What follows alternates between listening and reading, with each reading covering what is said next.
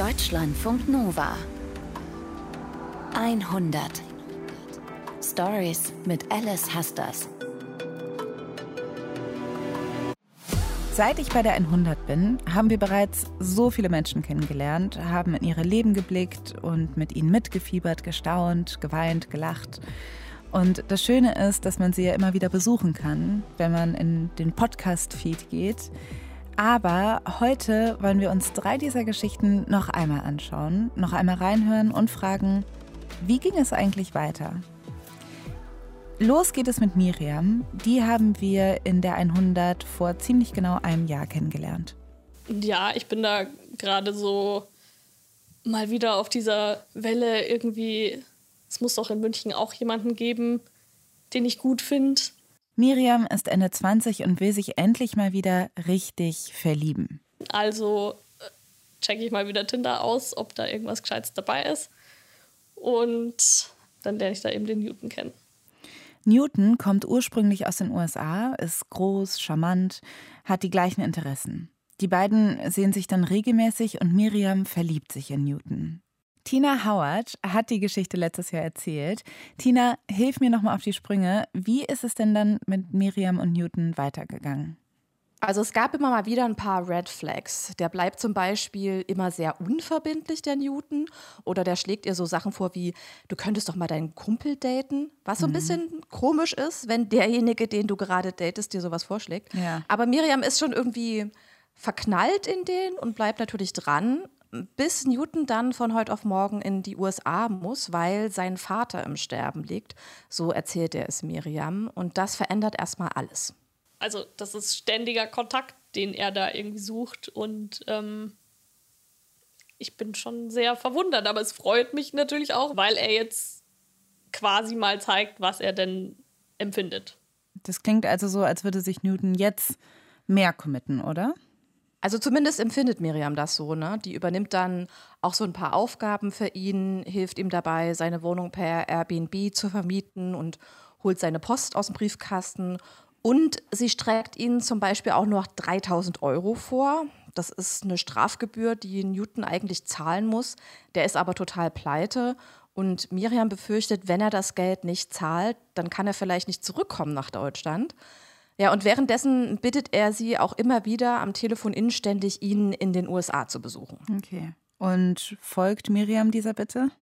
Genau, die bucht sich ein Ticket und einen Tag vor dem Flug textet sie dann Newton nochmal, wie genau sie eigentlich zu ihm kommt. Ja, und dann passiert das. Und dann kommt von ihm die Antwort: Du brauchst gar nicht kommen, ich bin gar nicht da.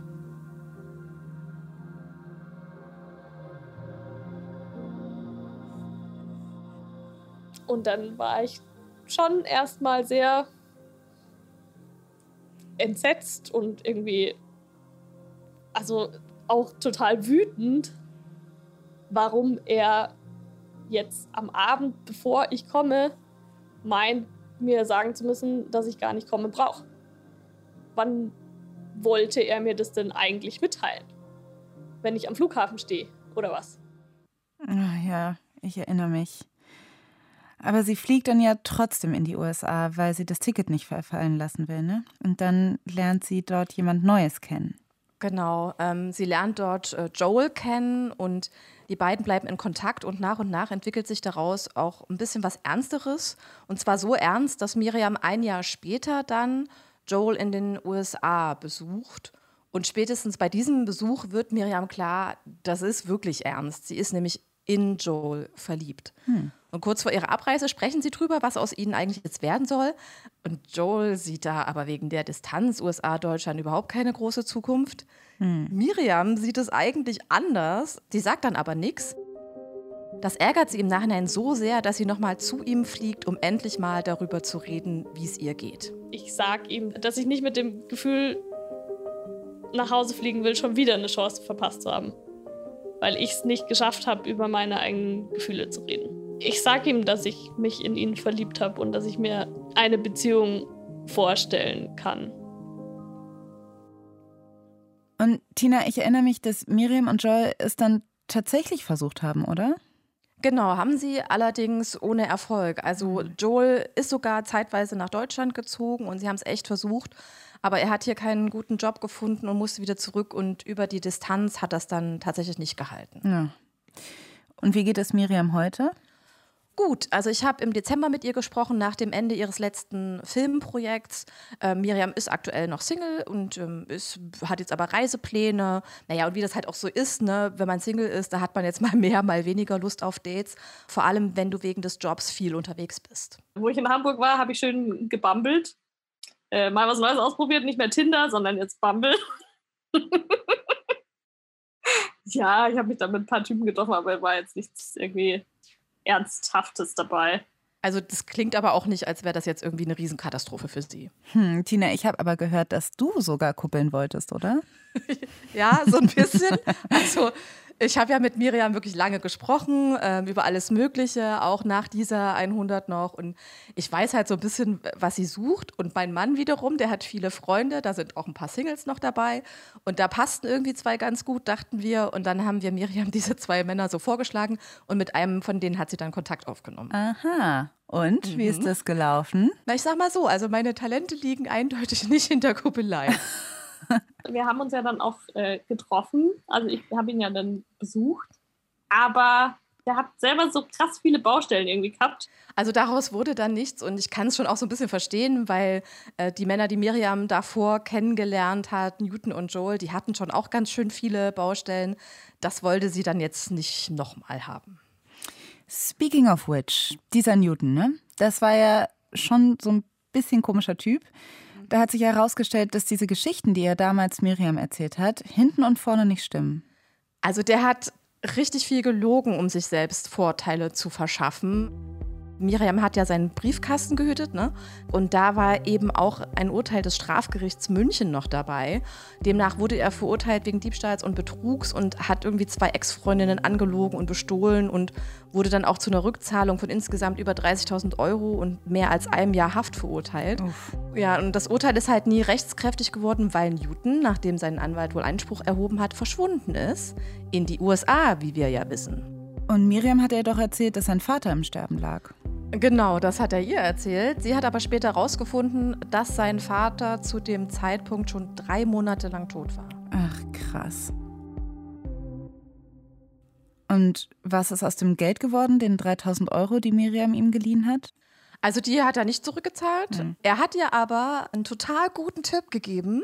Äh, sie könne doch in Kryptowährung investieren, dann hätte sie die 3000 Euro ganz schnell wieder rein. Nein.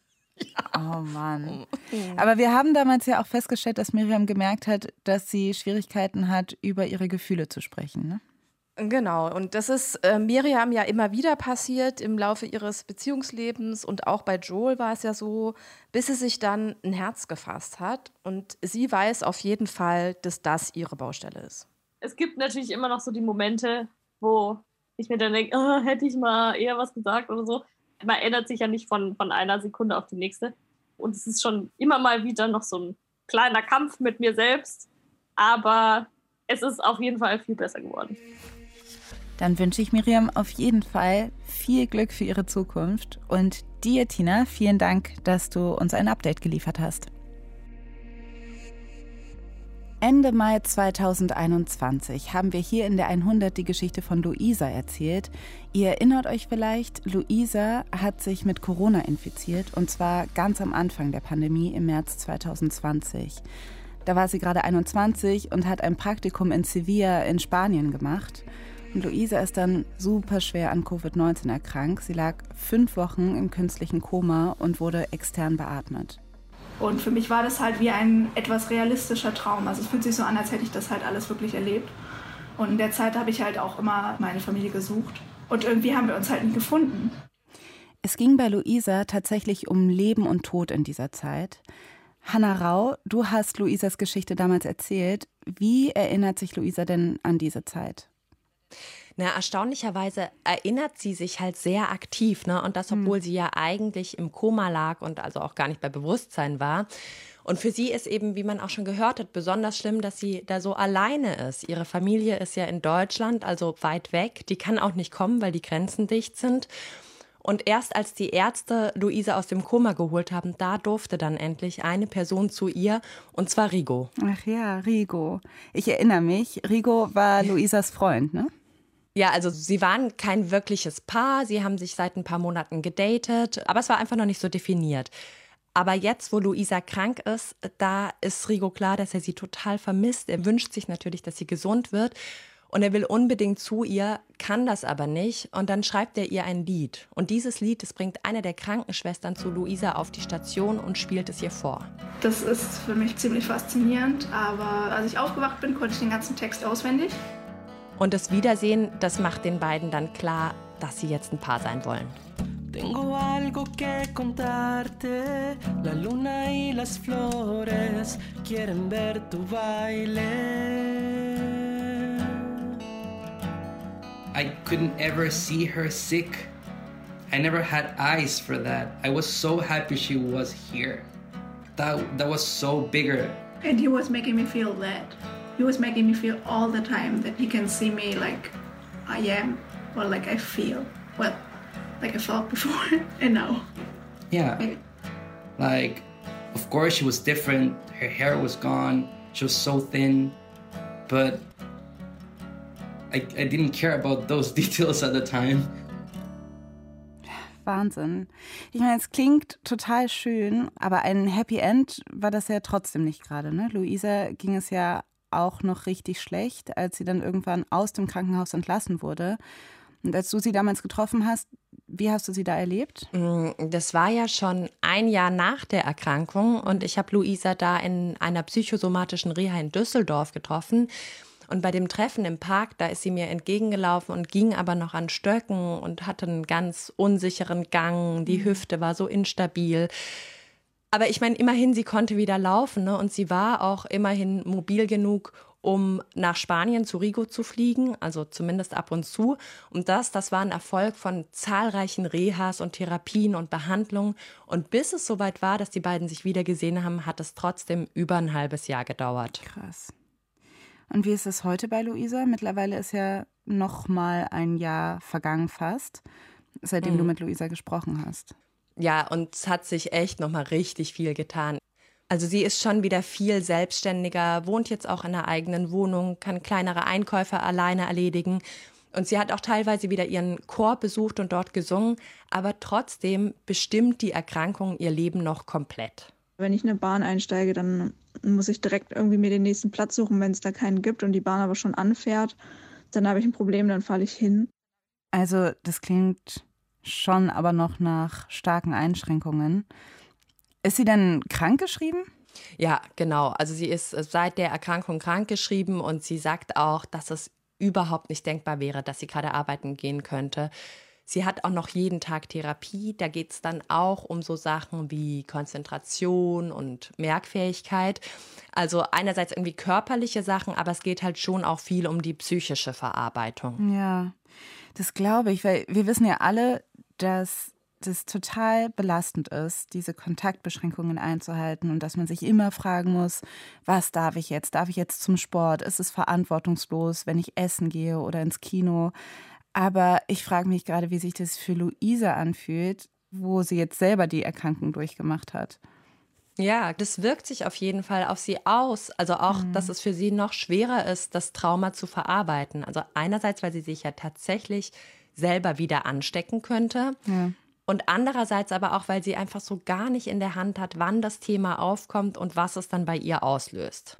Das ist natürlich dann auch nochmal krass, so, ja, wieder, wenn die Situation verschärft wird und wieder mehr Regeln und immer wird die ganze Zeit nur von Corona gesprochen, immer wird alles nur darauf quasi bezogen und es ist einfach für mich nicht nur von dem Pandemie-Aspekt triggernd, dass ich auch in der Pandemie lebe, wie hier alle gerade, sondern einfach, dass ich auch die Pandemie von einer ganz anderen Seite erlebt habe und einfach die Krankheit an sich durchlebt habe ja, und im Sommer, da hat sie sich impfen lassen und das hat sie auch nochmal an ihre Erkrankung erinnert, denn sie hatte ziemlich heftige Nebenwirkungen und das hat verschiedene Gründe. Also einerseits ist einfach ihr Immunsystem immer noch geschwächt Und gleichzeitig hat ihr Neurologe vermutet, dass es auch daran liegen könnte, dass sie einfach noch sehr viele Antikörper hatte. Mhm. Also nach der Impfung war sie insgesamt mehrere Wochen krank und in der Summe, das macht es für sie halt einfach viel schwerer,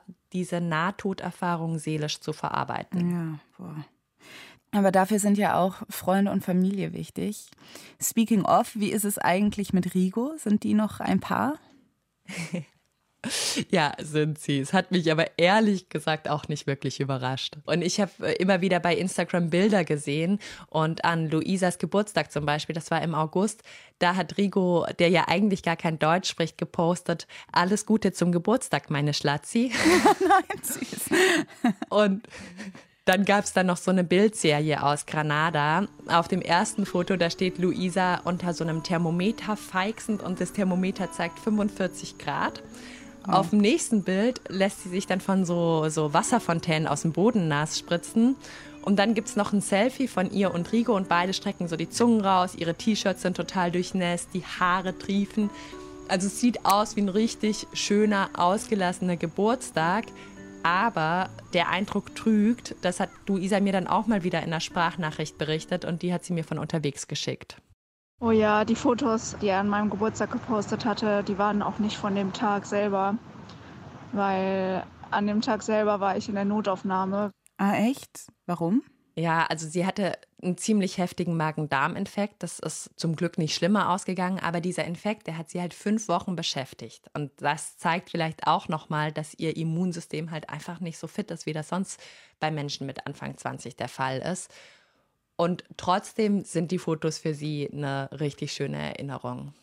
Diese zwei Tage waren so schön und da konnte ich sogar mal tanzen. Ich weiß nicht, ob du das Video da gesehen hast ähm, was dahinter war, hinter den Fotos. Das war, das war mega schön. Aber ist halt auch, ich habe diese eine Minute getanzt und danach war ich dann auch völlig fertig. Also von dem Fertigsein ist gar nichts zu sehen, ehrlich gesagt. Luisa tanzt da inmitten von Seniorinnen und Senioren in der Kirche und es sieht fast wie eine Choreografie aus, total professionell und man kann sich überhaupt nicht vorstellen, dass das eine junge Frau ist, die vor ein paar Monaten noch nicht mehr alleine laufen konnte. Hm. Ja, man sieht es den Leuten eben nicht immer an, was sie durchgemacht haben und mit was sie zu kämpfen haben. Ich danke dir, Hanna, für das Update von Luisa. Und jetzt kommen wir zur letzten Geschichte für heute. Wie ein Sturz das ganze Leben verändern kann. Darum ging es in der Geschichte von Irmgard Ben Susan. Im Juni 2021 lief die. Irmgard wächst in Südafrika auf und weiß schon als Kind, was sie möchte. Und da habe ich gesagt, ja, okay, dann will ich zum Olympischen Spielen fahren. Ja, und will ein Profisportlerin sein. Sie wird eine gute Hürdenläuferin, schafft es bis in die südafrikanische Nationalmannschaft. Und Linus Lühring, du hast Irmgards Geschichte damals erzählt und leider hatte Irmgard ja dann irgendwann einen Unfall. Ja, als sie 18 ist, da stürzt sie bei einem Wettkampf ziemlich unglücklich über eine Hürde. Ich drehe mich um und gucke meinen Fuß an und das erste Sache, was aus meinem Mund kommt, ist, ich schreie so laut. Ich glaube, ich habe so hart geschrien, dass die ganze Pretoria mir anhören konnte. Die ganze Stadion, jeden Fall. Irmgard, die ist umgeknickt in dem Moment, ihr Bein ist gebrochen und auch einige Nervenbahnen, die sind gerissen. Sie hofft aber lange, dass sie sich schnell erholt. Aber nach einem Jahr, da bekommt sie dann diese Diagnose. Das hat sich nicht viel verbessert und du würdest nicht mehr laufen wie vorher. Na, ihr rechtes Bein, das ist einfach zu beschädigt und sie kann ihren Fuß nicht mehr wirklich bewegen. Sie spürt den nicht mehr. Hm. Aber Irmgard kann ja den Sport nicht so einfach aufgeben und darum will sie es dann weiter versuchen, ne? als Parasportlerin. Wie geht sie da genau vor? Sie möchte jetzt mit einer Prothese am Fuß starten, aber um dann auch wirklich als Parasportlerin starten zu können, muss sie untersucht und eingestuft werden. Ganz grob gesagt, es geht darum, ob ihre Behinderung mit den Richtlinien für Parasportlerinnen einhergeht. Und völlig überraschend für Irmgard, sie fällt da durch bei dieser Untersuchung. Hm. Die Ärztin, die sie untersucht, die ist überzeugt, dass sie ja, einfach nicht behindert genug ist, kurz gesagt. Jetzt ist meine Welt wieder zusammengebrochen. Ja, ich erinnere mich. Für Irmgard war das dann eine riesige Enttäuschung. Aber sie entwickelt dann ja auch einen Plan B, oder? Ja, das ist eigentlich sogar ihre Mutter. Die ist nämlich Deutsche und Irmgard, die hat eben auch die deutsche Staatsbürgerschaft deswegen. Und Irmgards Mutter, die hat jetzt die Idee, Irmgard, probier's doch mal in Deutschland. Hm. Und dann in Berlin, es dauert ein bisschen, aber da findet dann nochmal eine Untersuchung statt, ob sie als Parasportlerin starten kann. Irmgard, die hat sich jetzt viel besser vorbereitet als beim ersten Mal. Die weiß jetzt, worauf es ankommt. Und tatsächlich, es klappt. Sie ist als Parasportlerin dann zugelassen. Und dann jubelt Irmgard mit ihrer Mutter. Ja, ich bin klassifiziert. Und sie war so, ah, hat sie geschreit, hat sie mir umarmt und wir beide hat angefangen zu weinen. Das war so viel Freude, was wir da hatten. Das war 2014 und seitdem startet Irmgard für Deutschland. Ja, go Irmgard, würde ich sagen. Und wie ist es danach weitergegangen? Letztes Jahr gab es ja wieder Paralympische Spiele in Tokio. War Irmgard da dabei? Ja, natürlich war sie dabei. Im April 2021 hatte ich Irmgard für die 100 interviewt und das war damals gar nicht so leicht, einen Termin zu finden, denn sie war ja mittendrin im Training für die ja. Paralympics in Tokio. Sie hatte da nämlich diesen großen Traum. Sie wollte endlich Gold gewinnen im Sprint über 100 und 200 Meter. Und? Hat es in Tokio geklappt? Ja, ich würde sagen, wir hören mal rein in die Live-Reportage aus der ARD Sportschau über die 200 Meter. Das hier sind die letzten Sekunden. Jetzt wird's richtig spannend, denn Susan braucht ein starkes Finish. Sie beißt, sie kämpft, das ist kein lockerer Sprint. Es wird wieder Silber, wie schon in Rio 2016. Ah, nicht geschafft. Ja, Irmgard, die war richtig gut in Form, hat sie mir erklärt. Sie hat gesagt, sie war auch schneller sogar als in Rio und trotzdem platzt jetzt ihr Goldtraum. Ich bin, muss sagen, ich bin sehr enttäuscht über meine Silbermedaille. Und ich glaube, ich habe mich so fokussiert auf die Goldmedaille, dass ich mich zu viel Druck gemacht habe. Ich habe mich die ganze Zeit gedacht, hey, du hast alles aufgegeben, du hast zu Hause aufgegeben, du hast so viel aufgegeben. Ich habe vergessen, warum ich das mache. Oh, das ist so bitter, wenn man so viel gibt und das dann nicht erreicht, was man wollte. Andererseits ist es ja eben aber auch eine Silbermedaille. Ne? Das ist einfach. Ach, absolut. Sie ist die zweitschnellste Sprinterin bei den Paralympics in einem weltweiten Wettkampf. Die Frage, die Irmgard aber stellt, finde ich ja gar nicht so uninteressant. Warum macht sie das? Ihre kurze Antwort war das hier. Einfach für die Liebe. Ja. Dann habe ich sie aber auch in dem Zusammenhang auf einen Instagram-Post angesprochen. Den hat sie ein paar Wochen nach unserem ersten Interview äh, reingestellt bei Instagram. Und da hat sie geschrieben: Six years in Germany, I did it all for love. Hm, wie? Also Romanze, Beziehung in Deutschland oder wie? Äh, jein. Irmgard hat mir da von ihrem Sprachkurs erzählt. Und zwar war das eine ziemlich komische Situation für sie. Die anderen, die mit ihr in dem Kurs waren, haben gesagt, ich bin nach Deutschland gekommen, weil ich mich in eine Deutsche oder einen Deutschen verliebt habe. Und Irmgard, die hat dann von ihrer Liebe erzählt. Leichtathletik war schon immer für mich meine erste große Liebe. Ich habe im vergangenen Jahr ein paar Mal mit Irmgard gesprochen. Dieses Interview für die 100, das ging weit über zwei Stunden. Aber erst in diesem Gespräch jetzt vor kurzem, da habe ich dann wirklich gespürt, wie groß ihre Motivation und ihre Leidenschaft ist. Ich weiß nicht, wie du dich erinnern kannst an deine erste Liebe, wie verknallt du warst und wie so das warme Gefühl und alles. Und ich verknallt mich jedes Mal in Laufen, wenn ich wieder laufe. Also jedes Mal, wenn ich laufe, bin ich so verknallt wieder in Laufen. Oh. Ja, ohne diese wahnsinnige Liebe, ohne diese Motivation hätte sie nach ihrem Unfall ja auch nicht durchgehalten. Das heißt, Irmgard ist und bleibt weiter dran am Leistungssport. Ja, Irmgard wollte in diesem Jahr eigentlich aufhören mit der Leichtathletik, mit dem Laufen. Das hatte sie lange geplant. Sie ist jetzt 31. Aber nach diesen Paralympics in Tokio, nach den Silbermedaillen, nach den beiden, da ist sie dann nach Hause gekommen, hat nochmal nachgedacht und dann hat sie entschieden. 2024 bin ich dabei. Hm. Sie meint damit die nächsten Paralympics in Paris 2024. Aber der Druck, der wird dann nicht kleiner sein. Wenn Paris, dann für Gold. Nach fünfmal Silber insgesamt bei den Paralympics soll es jetzt einfach klappen für Irmgard. Aber dass sie weitermacht, das liegt eben auch an ihrer Angst, diese große Liebe zu verlieren. Ich muss sagen, ich habe wirklich große Schiss. Ich kann es nicht besser sagen, weil ich weiß nicht, ob ich in meinem Leben wieder was finden würde, wie ich über den Leistungssport oder wie ich über Leichtathletik fühle. Hm. Ja, ich finde, liebevoll auszukosten, das ist eigentlich ein ganz guter Plan. Ich bin mir aber auch sicher, dass das Leben noch ganz viel für Irmgard bereithält. Zumindest wünsche ich ihr das. Das war das letzte Update für heute und ich finde, es zeigt, Geschichten erzählen wir immer so, als ob sie einen klaren Anfang und ein Ende hätten. Aber das ist in echt eben nicht so. Die Stories hier sind Momentaufnahmen und die Personen dahinter, die ziehen weiter. Der Kontext verändert sich. Sie fallen wieder hin, stehen wieder auf und die Geschichten nehmen ihren weiteren Lauf. Und man könnte das irgendwie frustrierend finden, dass es nie irgendwie zu Ende ist und nie gut.